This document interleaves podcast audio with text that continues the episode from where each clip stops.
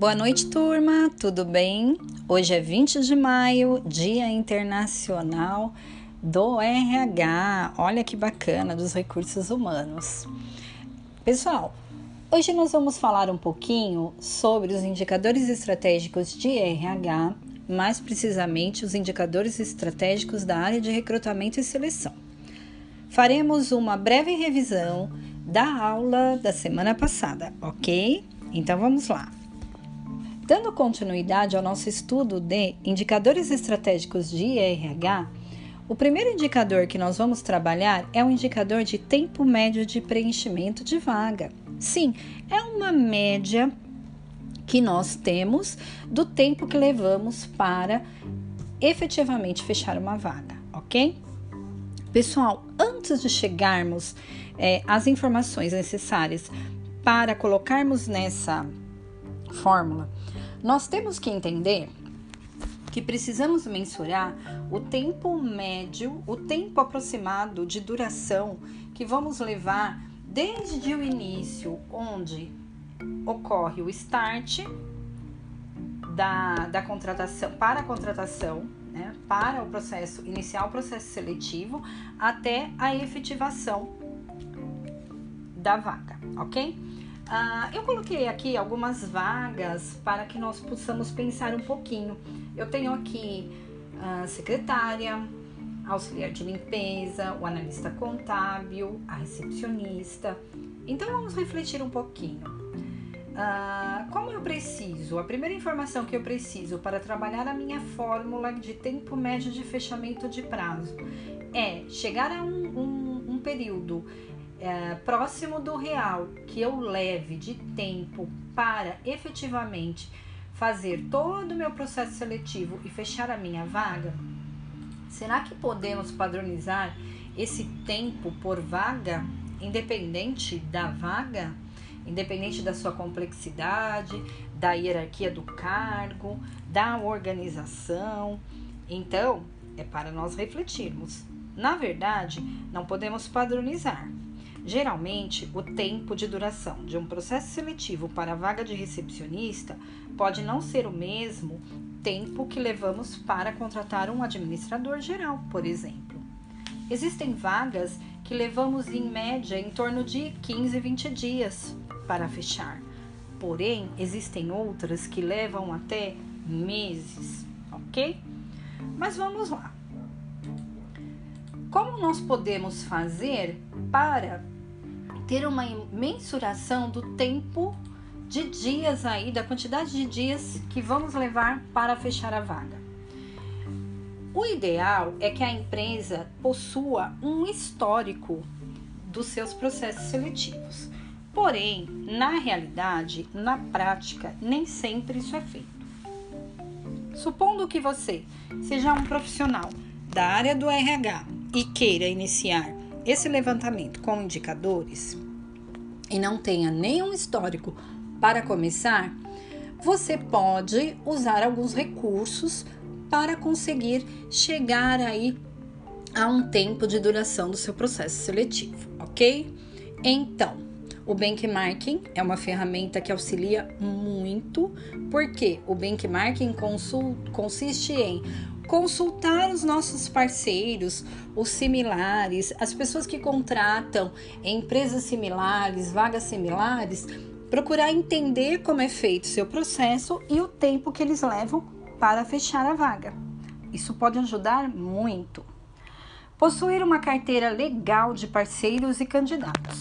Os parceiros são os nossos colegas profissionais da área, pessoas que possuem um networking, uma rede de relacionamentos profissional abrangente, para que possam, por exemplo, indicar, fazer indi boas indicações. Os candidatos, é importante possuir uma carteira, um banco de dados de candidatos.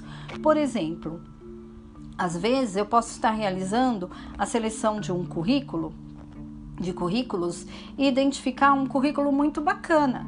Porém, naquele momento, esse currículo ele não é o currículo adequado para aquela vaga que estou trabalhando. Mas eu posso, por exemplo, fazer um banco de dados de currículos para que posteriormente eu utilize em novos processos. Nunca devemos desperdiçar aí uma boa oportunidade de conhecer um profissional bacana que tenha um currículo interessante, ok? Então, um banco de dados ajuda muito. Pessoal, e também temos que levar em consideração as especificidades aí da empresa. Então, cada empresa tem suas particularidades, vai planejar o seu processo seletivo. Precisamos entender quais serão as etapas e o tempo que levaremos aí para finalizá-las, ok? Com base nisso, nós temos um exemplo. Eu trouxe aqui quatro vagas e coloquei aqui alguns dias para fechamento de cada vaga. Percebam que no nosso caso, esses dias eles são diferentes. Por exemplo, para a secretária, coloquei 19 dias. Para o analista administrativo, coloquei 26 dias. Auxiliar administrativo, 20 dias. Auxiliar de contabilidade, 15 dias. Lembrando que isso não é um padrão, ok? Eu utilizei isso para fazermos aí as nossas atividades, mas esse tempo de fechamento para a vaga deve ser trabalhado de maneira individual aí por cada empresa, ok? Dentro das suas realidades. Esse, essas, é, esses dias aqui, eles são exemplos para nós. Pessoal, o que é importante aqui? O primeiro indicador que nós vamos trabalhar é o tempo médio de preenchimento de vagas.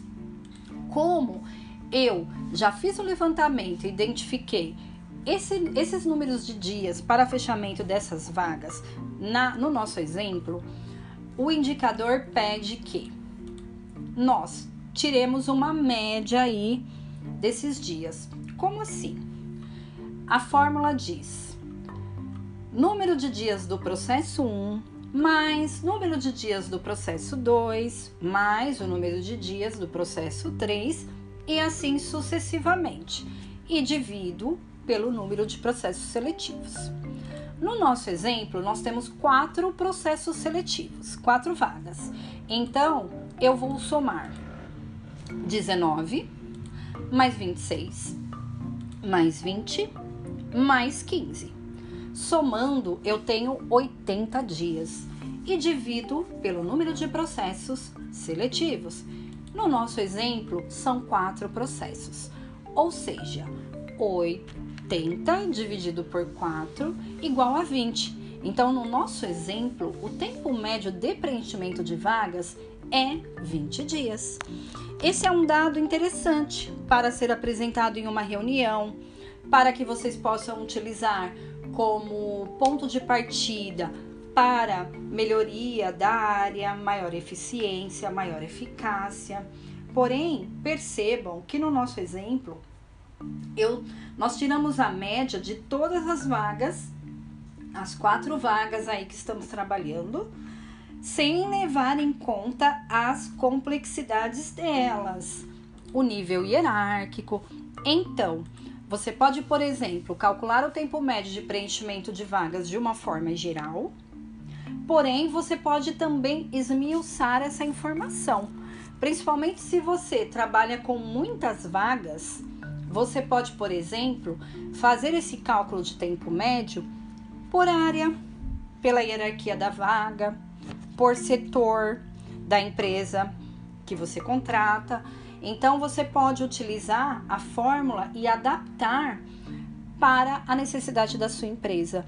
O importante é que você conheça a metodologia e possa utilizar também na sua organização. Tudo bem? Essa é a nossa primeira parte que fala sobre indicadores estratégicos de RH da área de recrutamento e seleção. Falamos um pouquinho sobre o tempo médio de preenchimento de vagas e o próximo podcast será sobre índice de fechamento de vaga no prazo, ok? Obrigada! Até mais!